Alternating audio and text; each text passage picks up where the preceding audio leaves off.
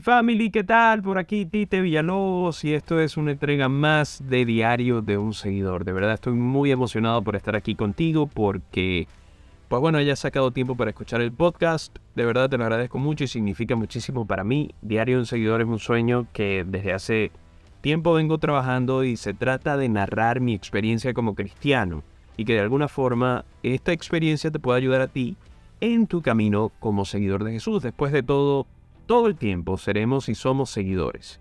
Em, hoy quiero tocar un tema que, pues bueno, para mí eh, es muy interesante porque a veces pensamos conocer a personas y realmente no las conocemos. A veces simplemente por, por saber cómo se puede comportar o por pensar saber cómo se puede comportar. Pensamos que ya tenemos un capital relacional con estas personas y no es cierto, no necesariamente es cierto. Y esto me hizo preguntarme, ¿Jesús es un simple conocido para mí o más que eso es mi pana, mi amigo. Em, y es un hecho que las páginas web de, de, fans, las revistas, nos ayudan a responder a esta pregunta. los fanáticos de las estrellas de cine, televisión, música, deportes, gastan dinero y tiempo para obtener información. O sea, los fanáticos siempre están encima para saber qué está haciendo esta persona a la que yo le tengo un gran respeto.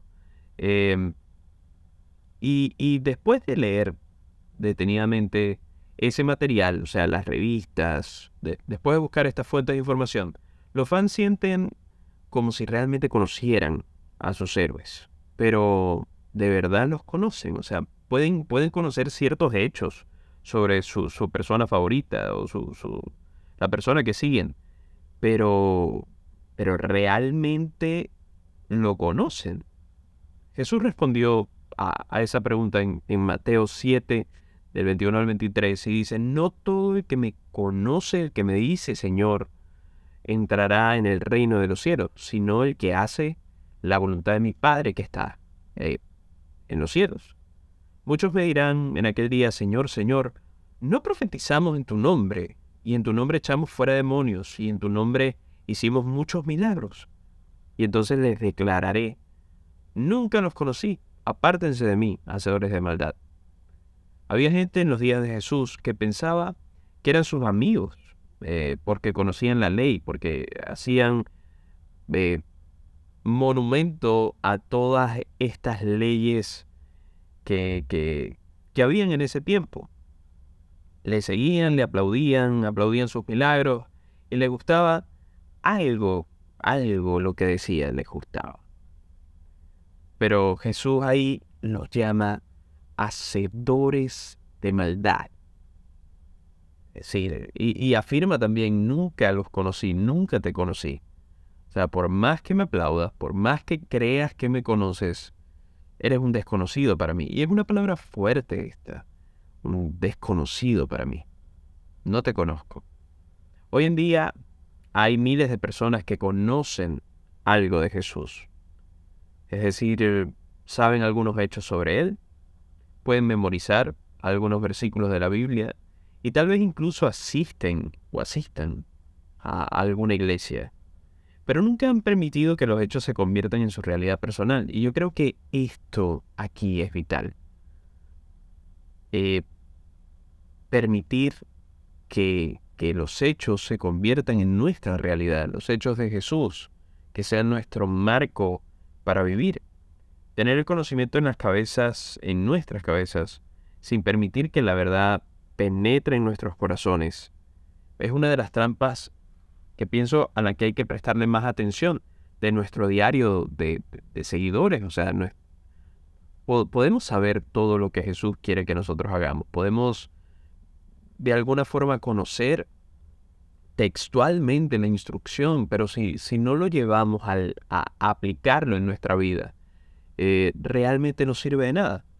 Jesús explicó el, e, este problema también en Mateo 15 y dice, este pueblo de labios me honra, mas su corazón está lejos de mí, pues en vano me honran, enseñando como doctrinas mandamientos de hombres.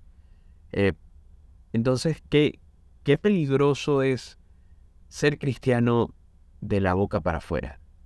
Es aprender todo lo que tengo que decir para, para ser considerado cristiano o aprender qué no debo decir, o, saber cómo manejarme. Y hay veces que, yo creo que todos en algún momento hemos caído en, esto, en, saber lo que hay que hacer, en saber cómo manejarme, pero realmente tu corazón es el que importa.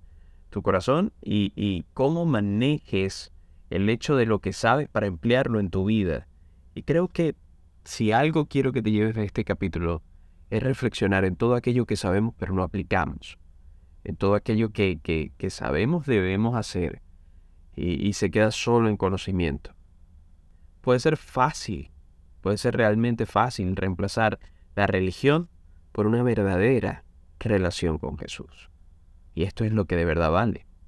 A menudo pensamos que, que si estamos haciendo cosas cristianas, y digo así, no, no me puedes ver. A lo mejor pronto contamos con un video, pero cosas cristianas entre comillas. Eh, es todo lo que cuenta eso. O sea, que, que, ya con ir a la iglesia basta, con eh, dejar de decir groserías, quizás baste, o qué sé yo.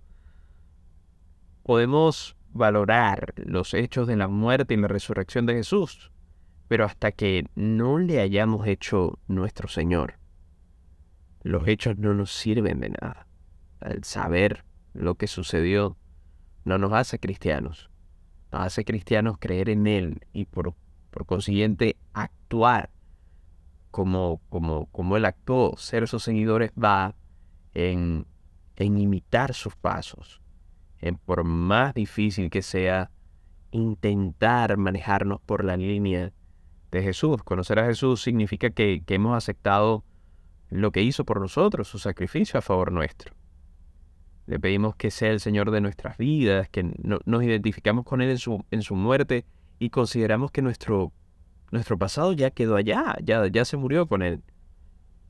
Aceptamos su perdón, que, que limpia todo lo que hicimos, todas las transgresiones que tuvimos en el pasado y las que tendremos en el futuro, y buscamos conocerlo en íntima comunión, que, que, que de verdad es esto sí lo debemos mantener por siempre a lo largo de nuestra... No importa qué tan maduro o tan inmaduro seamos en nuestra fe, la comunión, sin ella, sin ella no, no, no tenemos nada.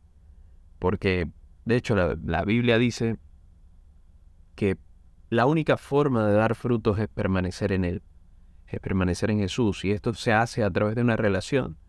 Y, y esa relación se consigue, se construye a diario, cada momento, cada, cada vez que estamos más cerca de Él, en, comunión, de cierta forma plantamos un ladrillo en, la pared que va a representar nuestra, nuestra relación con Jesús. Jesús, Jesús es una persona, Jesús es una persona y, conocerlo a Él es entrar en esta relación de la que te hablo. El más grande mandamiento en la Biblia es amarás al Señor tu Dios con todo tu corazón y con toda tu alma y con toda tu mente. Es difícil, es muy difícil amar a alguien a quien no conoces. Amarle empieza con una rendición a su plan para tu vida. Esa es una manera de demostrarle amor. La naturaleza de Dios es tan amplia y tan compleja que ningún ser humano puedes saber completamente todo lo que hay que saber sobre Él. Sin embargo, la vida consiste en buscarlo continuamente, aprender más sobre Él y disfrutar de esta comunión de la que te hablo. Esto fue Diario de un Seguidor, en la que creo es su sexta entrega. Em, busquemos, busquemos esa amistad con Jesús. Construyamos esa relación. Demos de nosotros, él, ya está todo lo cerca que puede estar de nosotros. Va en nosotros acercarnos lo que hace falta para, para dar frutos, para tener esa comunión tan hermosa, esa comunión que, que realmente es el sentido de, de nuestra vida. Espero tengas una semana maravillosa. Espero la hayas pasado bien escuchando esto y espero que de alguna forma en tu camino como seguidor este capítulo te sirva. Eh, así como, como a mí me sirvió hacerlo. Un abrazo, que estés muy bien. Paz.